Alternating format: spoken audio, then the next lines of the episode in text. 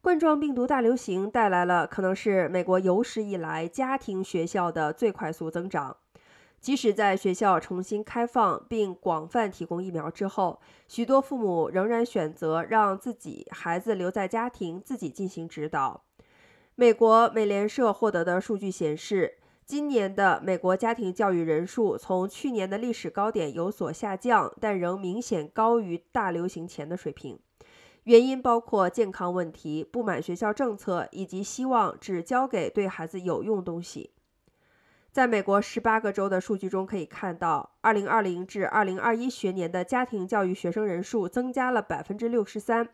然后在二零二一至二零二二学年仅下降了百分之十七。